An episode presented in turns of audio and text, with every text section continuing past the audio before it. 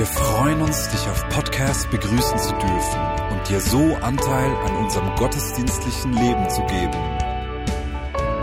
Wir danken dir für jede Form des Mittragens. Mit einer Online-Spende auf der Website kannst du die Vision der Vinja Bern finanziell unterstützen. Wir wünschen dir viel Inspiration beim Hören der Botschaft und Gottes Segen.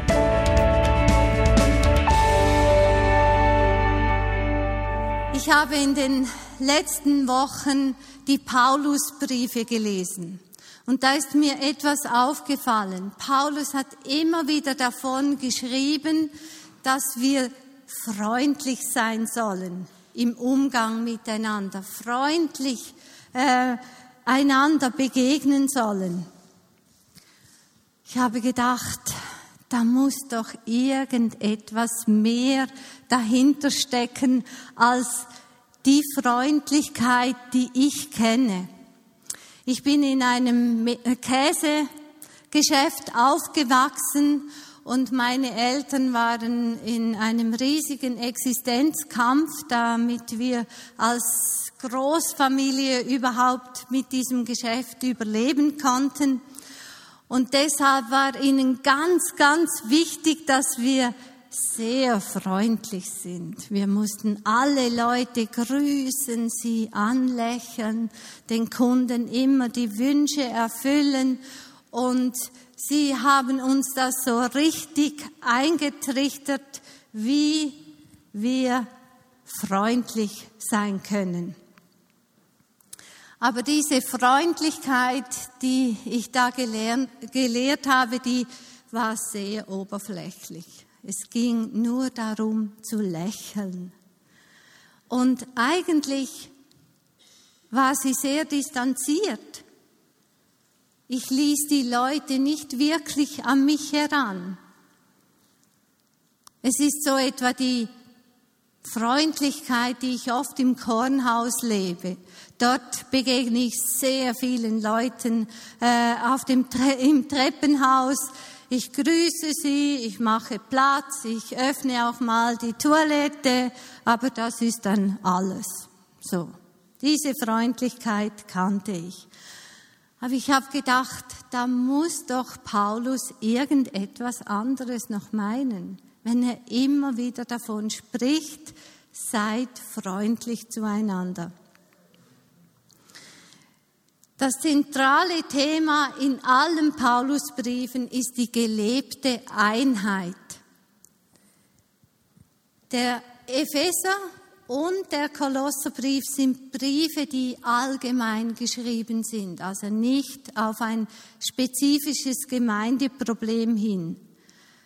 Sie zeigen, wie wir als Menschen, die Jesus als Erlöser kennengelernt haben, ihm nacheifern können.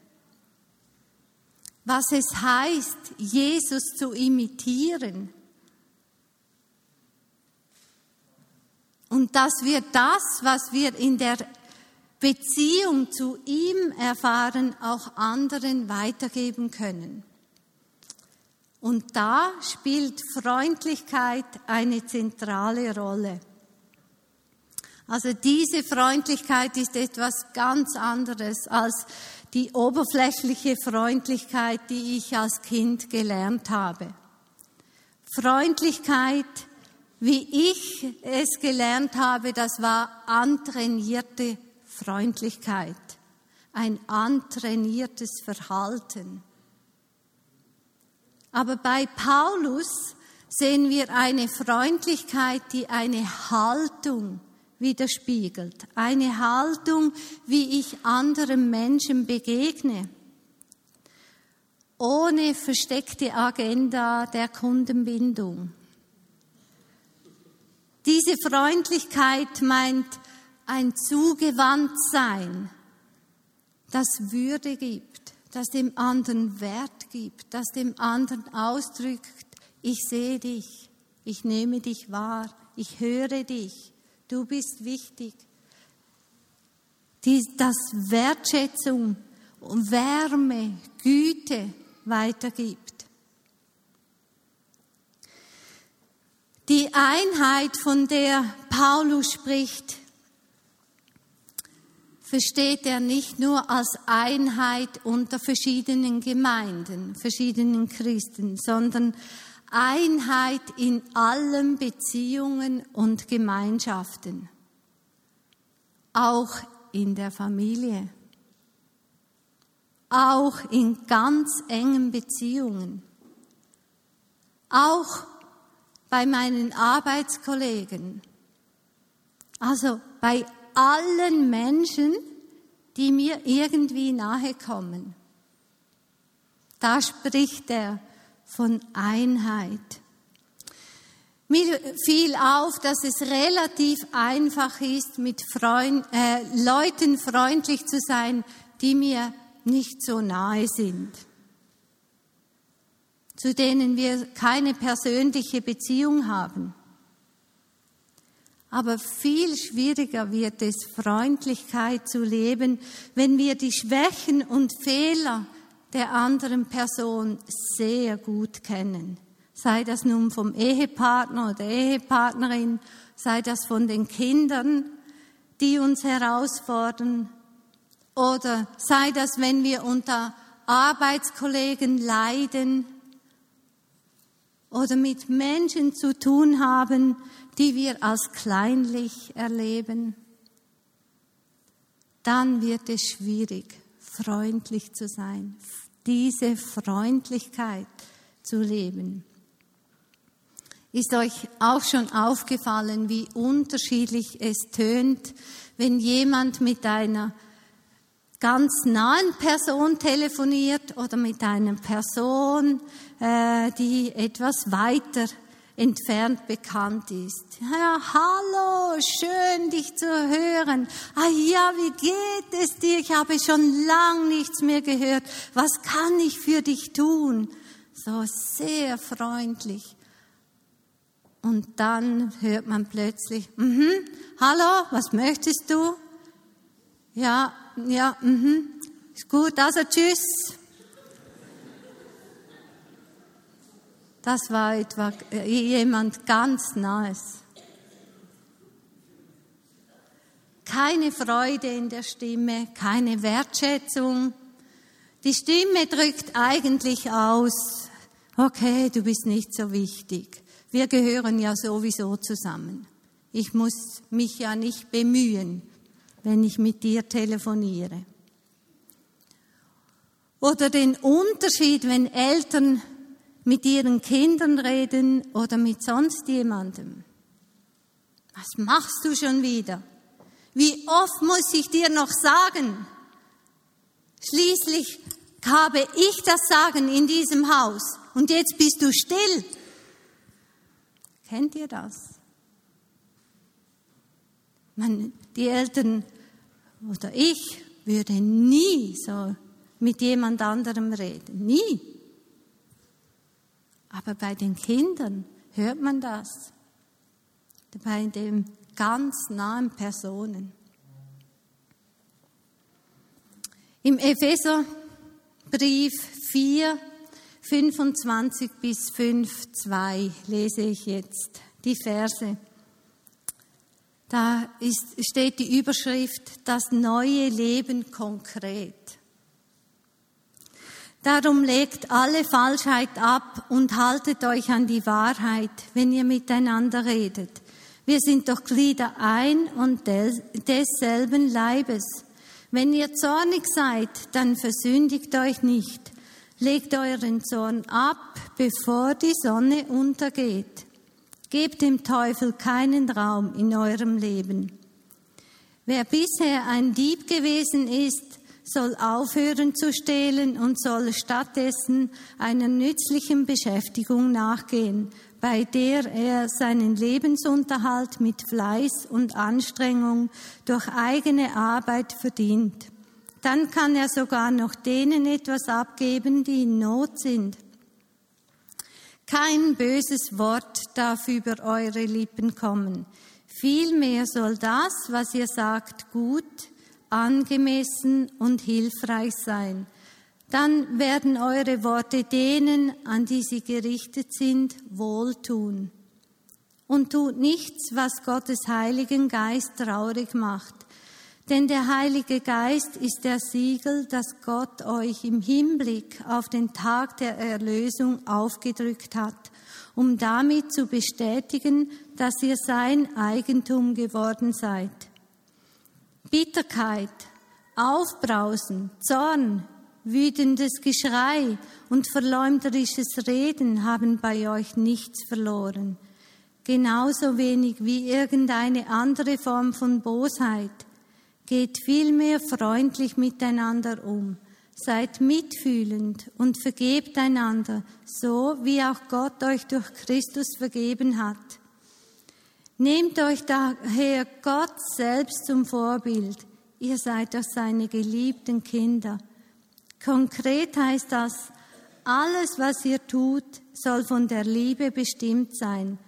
Denn auch Christus hat uns seine Liebe erwiesen und hat sein Leben für uns hingegeben wie eine Opfergabe, deren Duft vom Altar zu Gott aufsteigt und an der er Freude hat.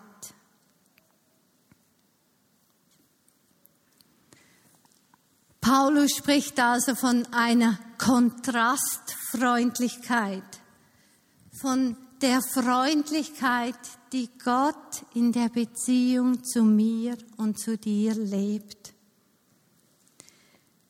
Von dieser Freundlichkeit, dieser Wärme, dieser Annahme, dieser Güte, die Gott mir gegenüber lebt, von dieser Freundlichkeit spricht er.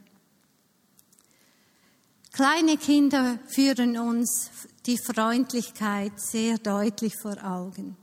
Ich meine, wenn uns ein Baby anstrahlt, so wie jetzt Elin, die ist sieben Monate alt und sie strahlt alle an.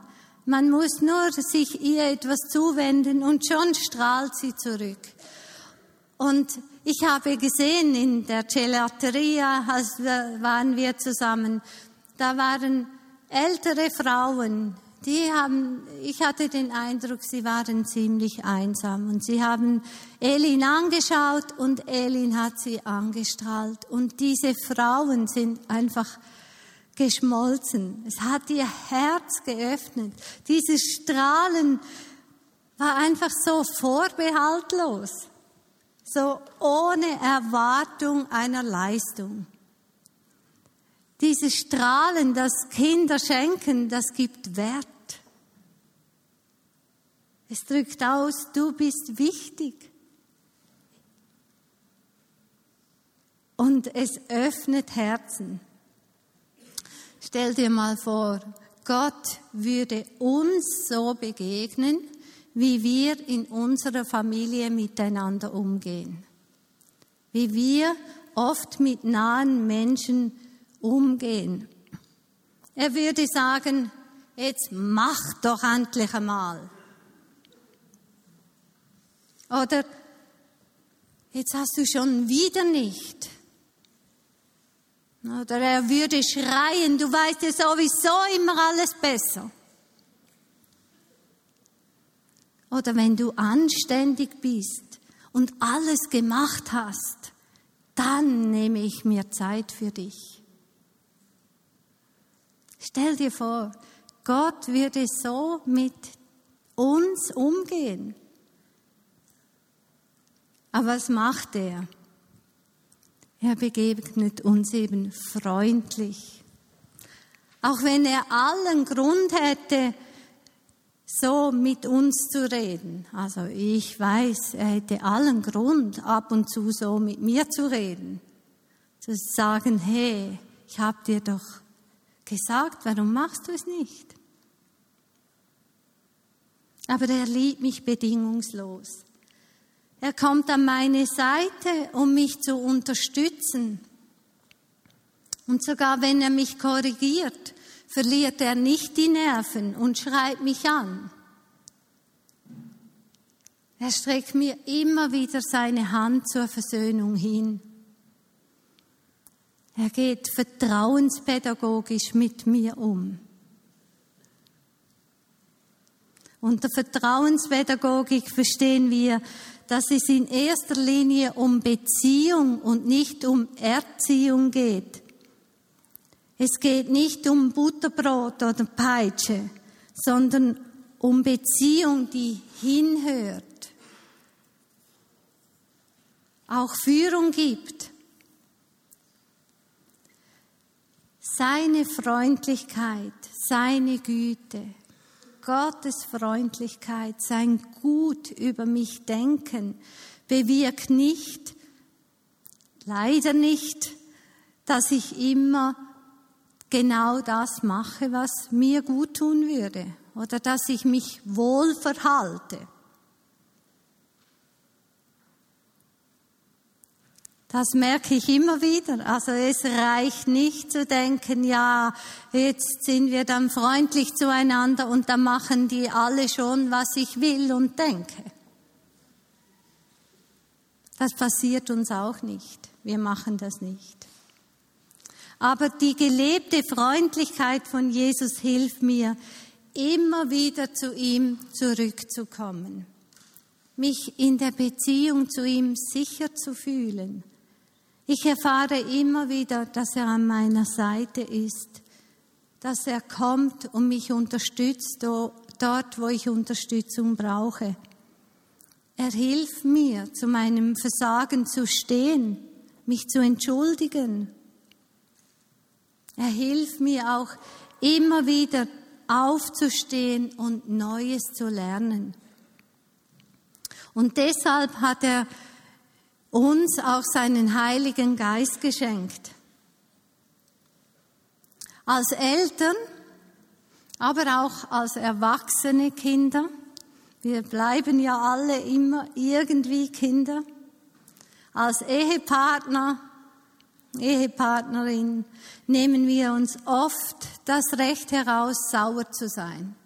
Oder wir denken, ja, ich lasse den anderen noch etwas schmoren. Äh, so einfach geht es denn schon nicht. Der muss wissen, äh, wie schlimm das für mich war.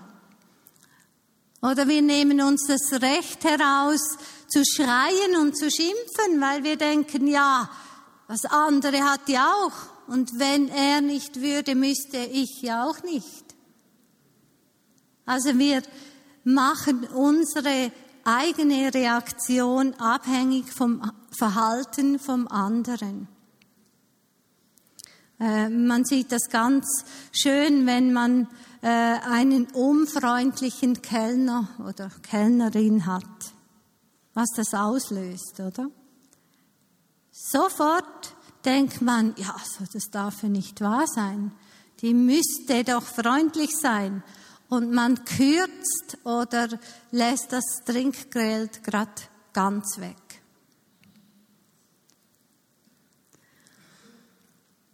Heißt das nun, wenn ich mit meinen Kindern oder mit meiner Familie, meinem nahen Umfeld vertrauenspädagogisch oder eben freundlich unterwegs sein will, dass ich nie mehr zornig werden darf, dass ich zu allem freundlich lächeln muss, dass ich den Kindern die Führung überlassen muss, weil sie ja am besten wissen müssten, was ihnen gut tut. Nein, das heißt es nicht. Nichts von dem. Freundlichkeit, diese Freundlichkeit, die Gott mir ganz persönlich entgegenbringt, ist die Grundlage dafür, dass wir miteinander vertrauensvoll umgehen können. Weil ich erfahre, wie Gott mir mit seiner Freundlichkeit begegnet möchte ich allen, auch meinen, auch meinen nächsten Menschen so begegnen. Nicht nur den Menschen, die irgendwo da außen sind, auch meinen nächsten Menschen. Ja, es ist so, ich schreie manchmal, ich werde immer mal wieder zornig, gerade heute Morgen. Ich habe äh, unseren Enkeln hat das wieder mal geschafft, mich echt zornig zu machen. Aber ich lerne es immer besser, meine Worte auch im Zorn zu kontrollieren. Und ich verbiete mir selber, andere in meinem Zorn herunterzumachen oder mich über sie zu erheben. Ich verbiete mir aber auch bei Kindern am falschen Ort zu schweigen und sie in der irrigen Annahme zu lassen, sie wüssten immer, was für sie das Beste ist. Ich verbiete mir aber auch, mir Druck, mir mit Druck und Manipulation versuchen, das zu bekommen, was ich denke, das sei richtig. Ein Verhalten zu erpressen, zu manipulieren. Ein Literat, Literat im 18. Jahrhundert, ein Dr. Samuel Johnson hat gesagt, esst und trinkt zusammen und schafft Raum, um Freundlichkeit zu leben. Also, wenn wir zusammen essen und trinken, schaffen wir Raum, um einander Freundlichkeit zu geben. Freundlichkeit zu leben. Wenn ihr an äh, so Aussagen denkt, oh, wir haben wieder einen Familienschlauch oder dieses todlangweilige äh, Firmenessen und ich muss immer dort die Stunden abhocken.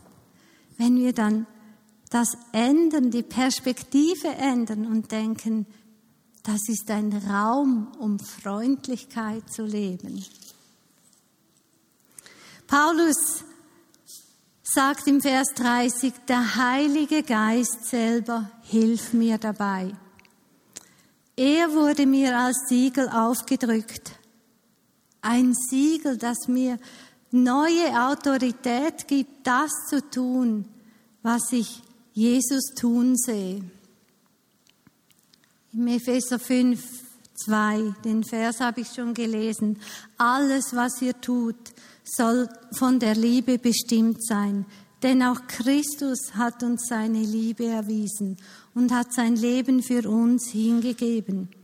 Wie eine Opfergabe, deren Duft vom Altar zu Gott aufsteigt und an der er Freude hat. Freundlichkeit als Haltung, nicht als antrainiertes äh, Verhalten, wendet sich einer Person ganz zu und nimmt sie wahr. Diese Freundlichkeit ermutigt durch ein Lächeln. Sie korrigiert vielleicht auf, auch und hilft weiterzugehen. All das erlebe ich in der Beziehung zu Gott. Und genau das ist die Grundlage der Vertrauenspädagogik. N.T. Wright sagt, Freundlichkeit ist eine der reinsten Formen, Gott zu imitieren, in sein Ebenbild hineinzuwachsen. Und weil das jetzt nicht vorne auf der Folie steht, lese ich das nochmals. Freundlichkeit ist eine der reinsten Formen, Gott zu imitieren, in sein Ebenbild hineinzuwachsen. Diese Freundlichkeit, die wir erleben, genau diese Freundlichkeit revolutioniert meine Beziehungen in meiner Familie, indem sie diese fest verkittet, kitt wird in unseren Beziehungen. Diese gelebte Freundlichkeit spiegelt mich aber auch selber und führt mir vor Augen, dass ich diese freundliche Haltung nicht einfach so in mir trage und nicht einfach so easy leben kann. Sie zeigt mir, dass ich auch als Mutter und Großmutter immer noch am Lernen bin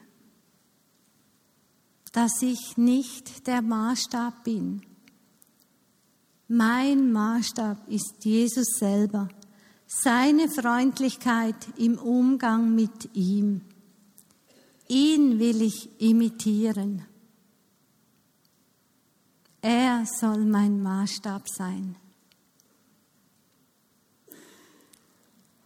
Amen.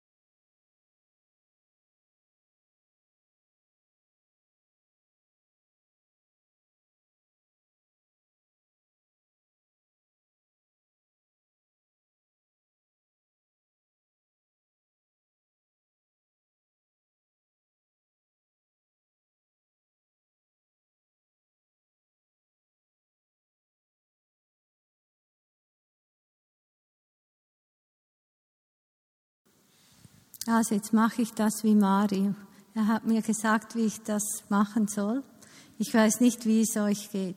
Aber immer wenn er sagt, schließt alle die Augen, dann denke ich, bin ich so ein Rebell, oder? Und denke, also, der muss mir doch nicht sagen, dass ich die Augen schließen soll. So. Da seht ihr auch, ha? Da ist noch viel Potenzial für Freundlichkeit zu entwickeln. Also, aber, ähm, er hat mir erklärt, warum er das macht und das hat mir doch eingeleuchtet. Äh, ihr könnt ihn fragen. Also schließt alle die Augen.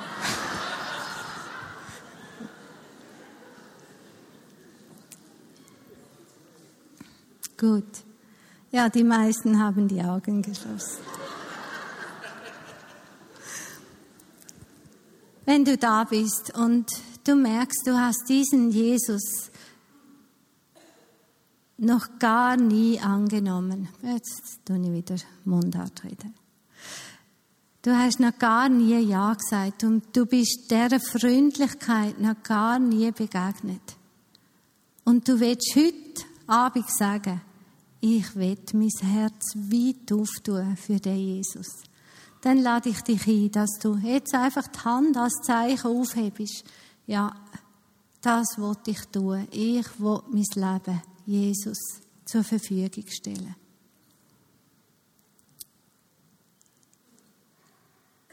Du kannst jetzt Ruhe haben. Ja. Danke. Und vielleicht hast du dir überlegt und hast gemerkt, ich bin jemand, der wirklich unterschiedliche Freundlichkeiten lebt. Ich lebe mehr im antrainierten, in dieser antrainierten Freundlichkeit und nicht wirklich in dieser Freundlichkeit von Gott. Und wenn du merkst, das trifft für dich und du willst, dass wir dafür beten, dann lade ich dich ein, aufzustehen.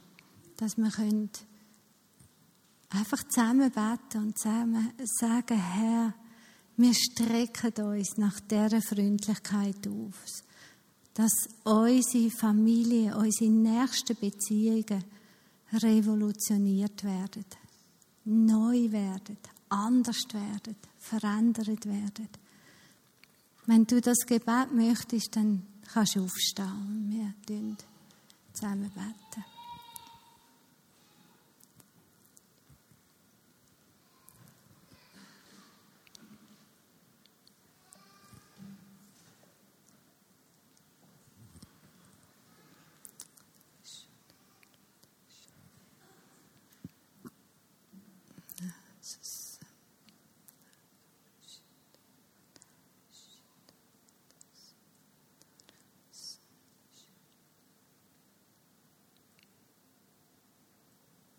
Vater, ich danke dir, dass du ein Gott bist, wo uns mit so viel Liebe und Wertschätzung begegnet.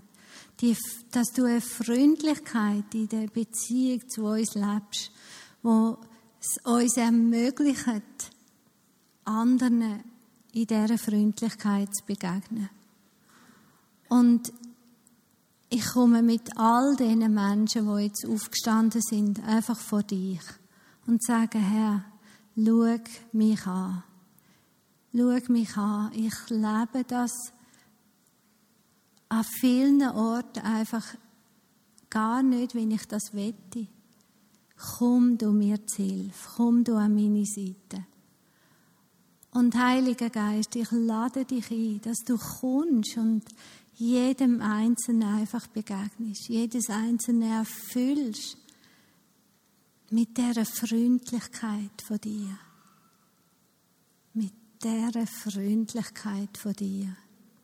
Ich segne jedes Einzelne. Ich segne jedes Einzelne mit der Freundlichkeit von Gott, wo eine Haltung ist und nicht ein antrainiertes Verhalten. Amen.